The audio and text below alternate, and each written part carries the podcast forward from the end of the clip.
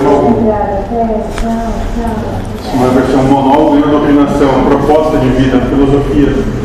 Uma maneira de entender as coisas que não coloca ponto final em coisa alguma.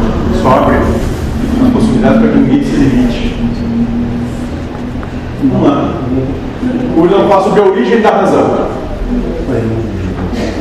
A origem da mente. A origem do que nos, nos faz pensar o que somos, quem somos.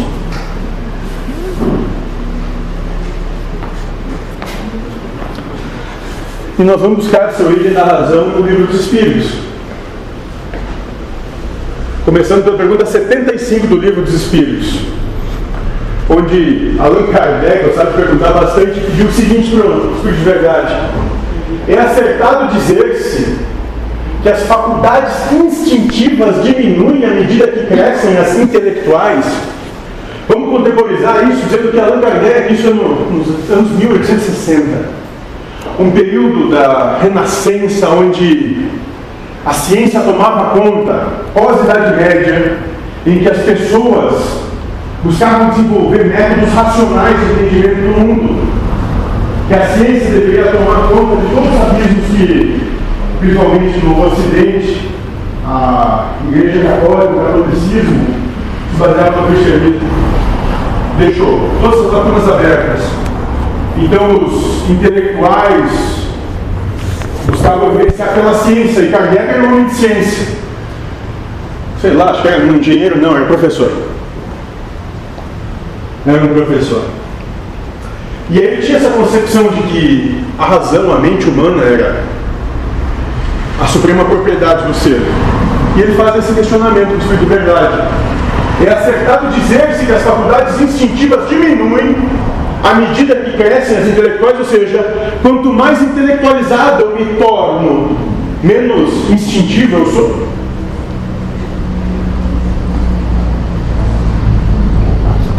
Então vou passar essa pergunta para vocês. É isso?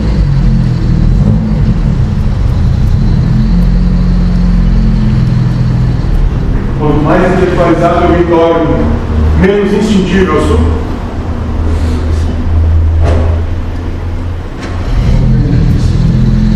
Temos um corpo valente que disse sim. Vamos buscar quem talvez já tenha ouvido essa resposta. Ele não. O que, que tu acha? Eu acho que sim, porque ele tem mais verdades, né? Ele tem mais. Tem mais pontos de vista para serem defendidos. E é por aí. Quanto mais intelectualizados nos tornamos, mais verdades temos para defender, mais pontos de vista nós temos para defender. Mais maneiras de apontar o nosso irmão nós temos.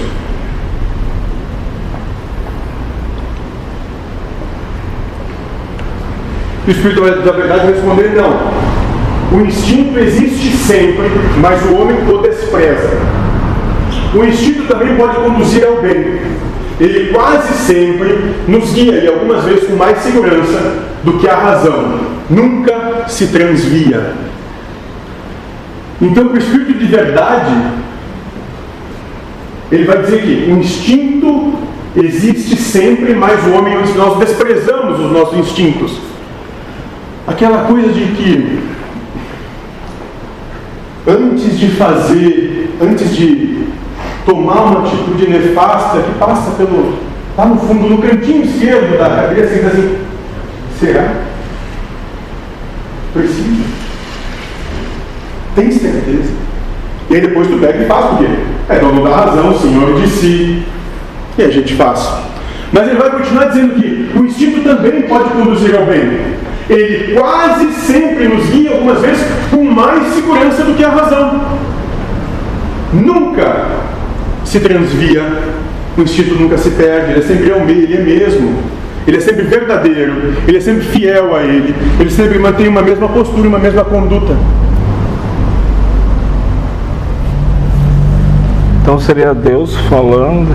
Ah, nós vamos chegar nisso. Se tu já viu essa resposta. E na pergunta 75A, Allan Kardec continua o encalço, porque ele defende a razão. Sim, por que nem sempre é infalível a razão? Por que, que a nossa mente nem sempre é infalível, então? O nosso conhecer, o nosso saber. o Espírito da Verdade responder. Seria infalível se não fosse falseada pela má educação, pelo orgulho e pelo egoísmo.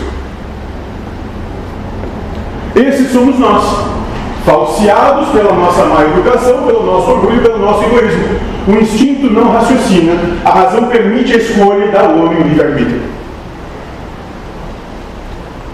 A questão é o que nós fazemos com ele.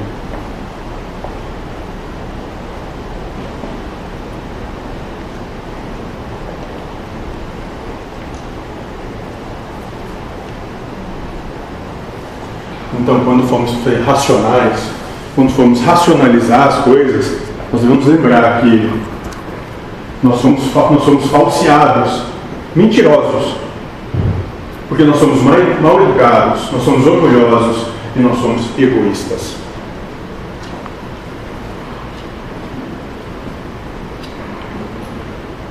E um, uma pessoa que trabalhou conosco, nosso grupo pede de onde vem esta razão falseada? Quem é que dá essa razão para a gente?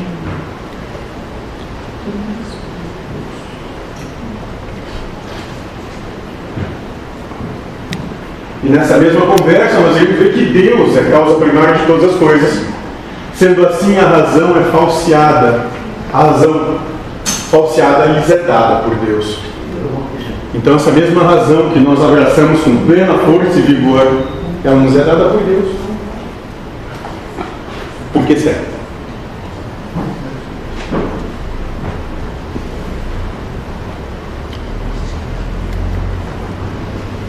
Isso fica bem claro se observarmos a resposta do Espírito da Verdade, a pergunta 459 do Livro dos Espíritos, onde Kardec pergunta: influem os Espíritos em nossos pensamentos, em nossos atos?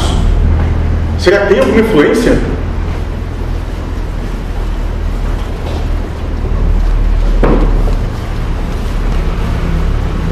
E vai responder de verdade, muito mais do que imaginais. Influem a tal ponto que de ordinário são eles que vos dirigem. E na humanidade vamos trabalhar com uma percepção de que todo pensamento é dado, nenhum pensamento é dado a proposta de acolher sentimentalmente ou não, essa é sua. Ele se organiza, mas ele é um pensamento originariamente seu. Todos eles que são dados. Ou isso, ou retire uma vida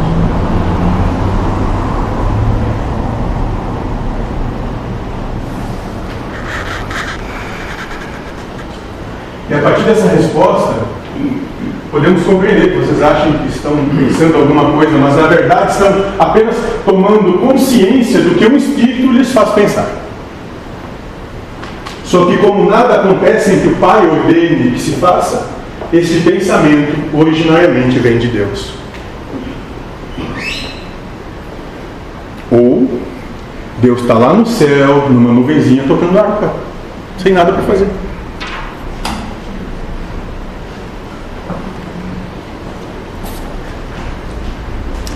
Nós temos um, um amigo espiritual, talvez fosse uma proposta, pedindo para cada um de nós se seu Deus é vivo ou é morto.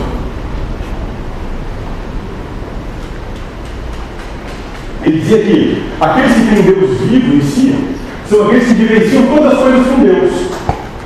Tudo que acontece na vida é uma proposta que vem a partir de Deus. E aqueles que têm um Deus morto em si, aqueles que acreditam que Deus criou todas as coisas e depois foi descansar e nunca mais apareceu por aqui, até que essa bagunça até hoje.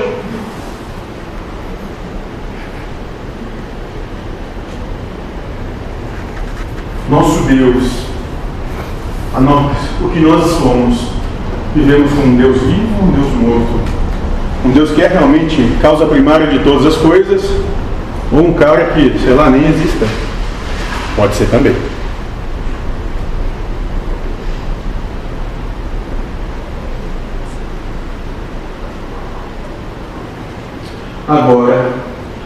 Para que ele crie a razão falseada? Por quê?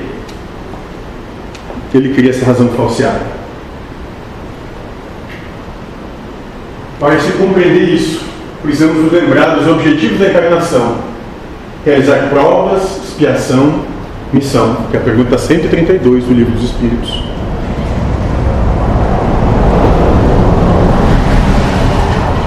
Então, por que, que se cria essa razão falseada? Para que possamos ter prova, expiação e missão. Já que todas as coisas estão prontas, feitas, e nós não temos livre-arbítrio no que sucede no nosso dia a dia, por isso, se nós tivéssemos, nós estaríamos influenciando ou intervindo na liberdade do outro, se todas as coisas têm que ser comunicação, senão o outro não tem liberdade de agir sobre ele mesmo, nós temos liberdade de estar no nosso campo moral, sentimental. Como o espírito realiza suas provações durante a encarnação? Como isso se dá? E na pergunta 851 do Livro dos Espíritos, o Espírito da Verdade responder, escolhendo entre o bem e o mal durante o destino pré-traçado que vivencia.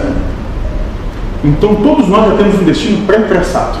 Não tem nada de novo como nós nos comportamos nessa caminhada, é que se está ofendendo. E a proposta sempre é amar a Deus sobre todas as coisas, o próximo como a si mesmo, amando uns aos outros como Cristo amou, ou sendo egoísta, individualista, se achando mais importante que os outros, se colocando na frente, se servindo o próximo e não servindo o próximo.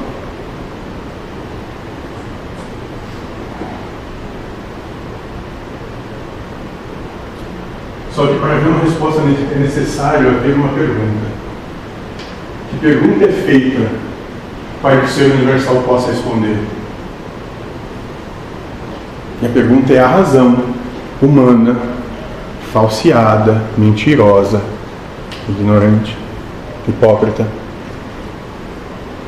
Para ver a prova, para nós podermos escolher entre amar a Deus sobre todas as coisas, o próximo como a si mesmo, amando uns aos outros como Cristo amou, nós temos que ser questionados por isso. Essa questão vem na nossa vida. Nas coisas que acontecem todos os dias da nossa vida. Quando nós nos achamos vítimas do que acontece na vida, quando nós nos achamos melhores do que o outro, ou quando nós nos achamos piores do que o outro, quando nós temos culpa sobre nós mesmos, ou quando nós nos divertimos às custas do nosso irmão. Todas essas propostas são propostas mentais, são propostas da razão. Questões que a razão nos faz todos os dias. Para ver se nós vamos amar Deus sobre todas as coisas, o próximo como a si mesmo, ou nós vamos tirar Deus do altar e nos colocar no lugar de Deus. É para isso que serve a razão. É para isso que serve a mente. O verdadeiro campo de prova de todo ser encarnado é a sua mente. Porque tudo de verdade acontece aí.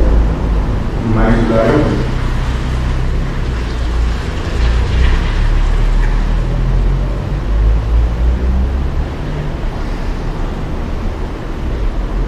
Encarnar, portanto, é vivenciar um destino que é formado a partir dos gêneros de provas que o próprio Espírito escolhe antes da encarnação, usando seu livre-arbítrio. Pergunta 258 do Livro dos Espíritos. Isso que é a encarnação.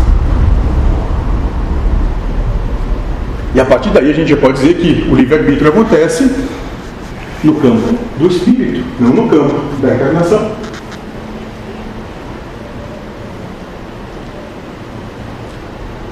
Porque se tem uma vaga de emprego e 4 mil pessoas querem o mesmo emprego e só um vai ter, onde está o livre-arbítrio dos 3.999 que não tem esse mesmo emprego que todos querem? Se todos podem escolher o seu destino.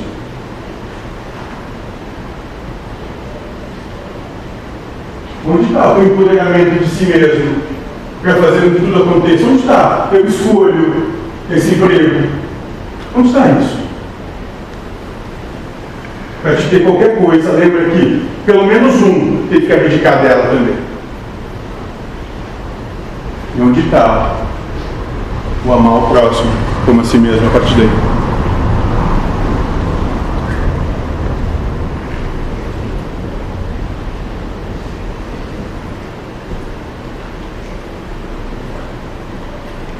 essa vivência, razões são dadas por Deus através dos espíritos que criam falsas interpretações para os acontecimentos.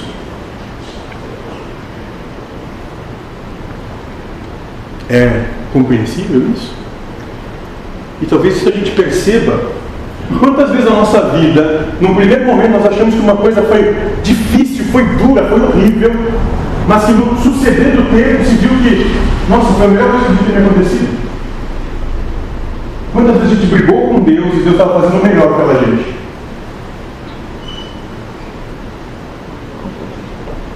Não? Não foi assim? Hã? Muitas vezes. Ah, muitas vezes. Parece que só com todo mundo. Não tem um que é diferente. Só com todo mundo.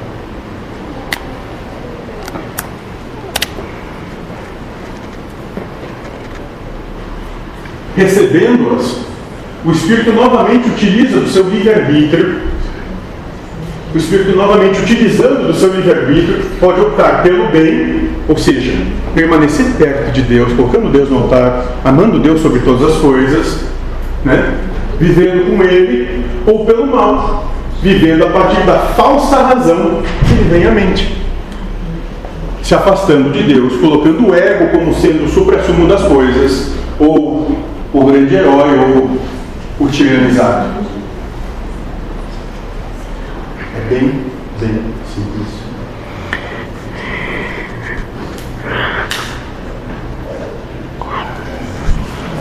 Ou não.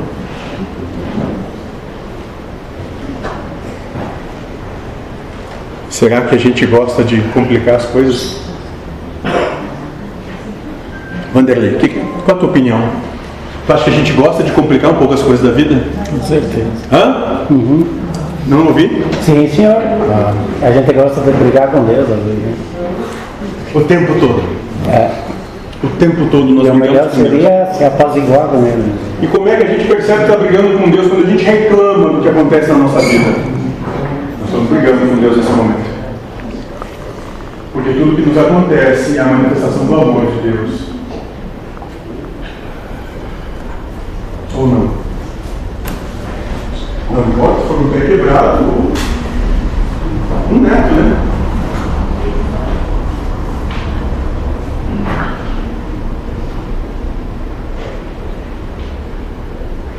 Portanto, a cada pensamento que você recebe, seja sobre o que for, esteja embasado em quaisquer códigos, normas ou leis que a humanidade diga que é justo e correto, há uma provação, uma situação onde você pode optar pelo bem ou pelo mal.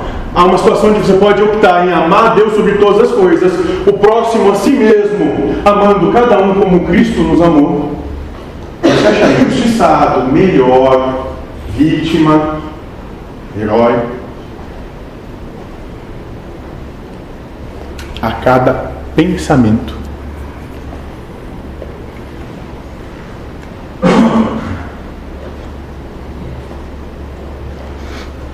Vivendo com a primeira opção, se aproxima de Deus e comunga com Ele, optando pela razão falseada, afasta-se dele.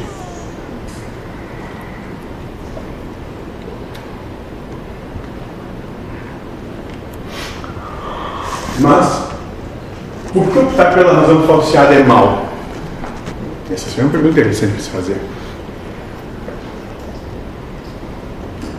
Por conta da informação que está no livro Gênesis da Bíblia, lá é dito que o espírito que come do fruto da árvore do conhecimento comete o pecado original e com isso precisa continuar habitando o mundo onde se nasce e morre, ou seja, o mundo humano.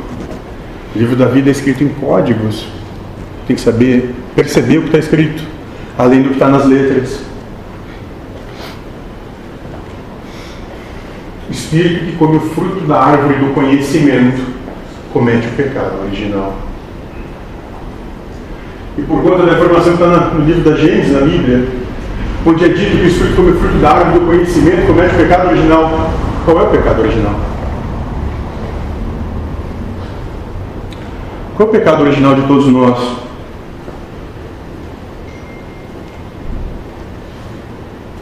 É só de todos que encarnam, tá? Tá tranquilo. Querer, querer tirar o lugar de Deus.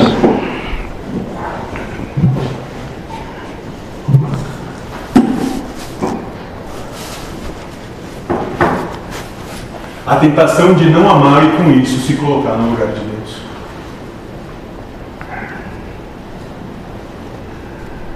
É isso que nos faz permanecer no que Buda vai entender como samsara, a roda das encarnações infinitas. Enquanto nós tivermos uma tendência de não amar e de se colocar no lugar de Deus, ser dono da razão, sabedor do que é certo errado, justo, bom e verdadeiro, o que é correto, enquanto nós tivermos argumentos para apontar o nosso irmão como errado, mal, nós estamos tomando o lugar de Deus, ou seja, daquele que sabe das coisas.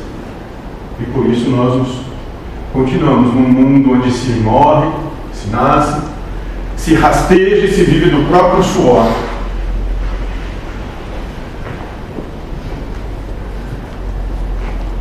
Cada vez que o espírito humanizado acredita na razão, adquire um saber, que é o fruto do conhecer. E com isso comete novamente o pecado original. E é por isso que optar pela razão falseada é optar pelo mal.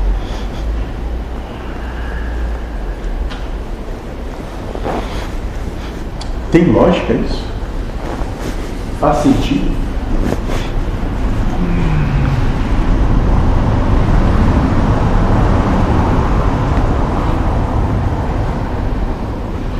Ah, gente.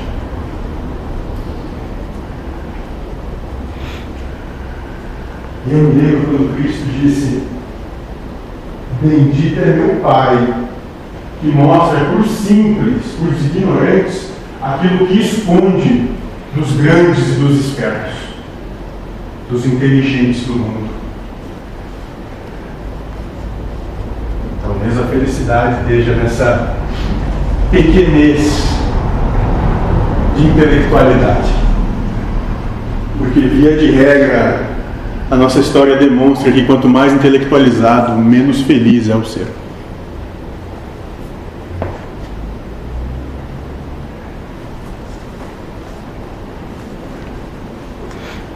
Porque cai na tentação de não amar e com isso se colocar no lugar de Deus. Que sabe das coisas. Sabe como o outro tem que ser. Sabe como o mundo devia ser a partir dele. Mas não se coloca no lugar de Deus em momento algum. Tem que sustentabilizar tudo para todos, independente do desejo infantil de cada um de nós.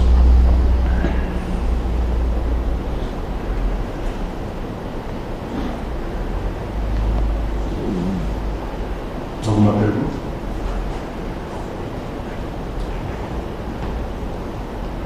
Sabe por quê? Quando tem tanto silêncio assim, ou a coisa foi muito legal, ou deu totalmente errado, né? É isso.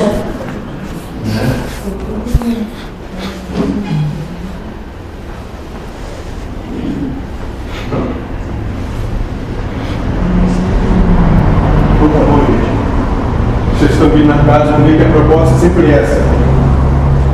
Expandir possibilidades, uma mente disciplinada, uma mente discípulo, uma mente aberta a novas possibilidades, que não se fecha a velhas histórias contadas há muito tempo, que limitam. Limitam para que se tenha controle. Uma mente disciplinada, uma mente não controlável. Porque ela não tem certeza de coisa alguma, ela está aberta a tudo. E qualquer coisa. Quanto mais intelectualizado,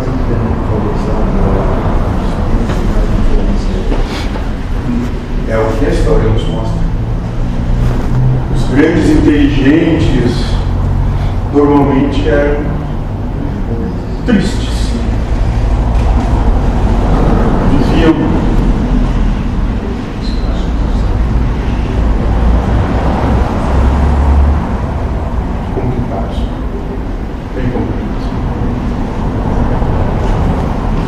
mais alguma coisa? Não?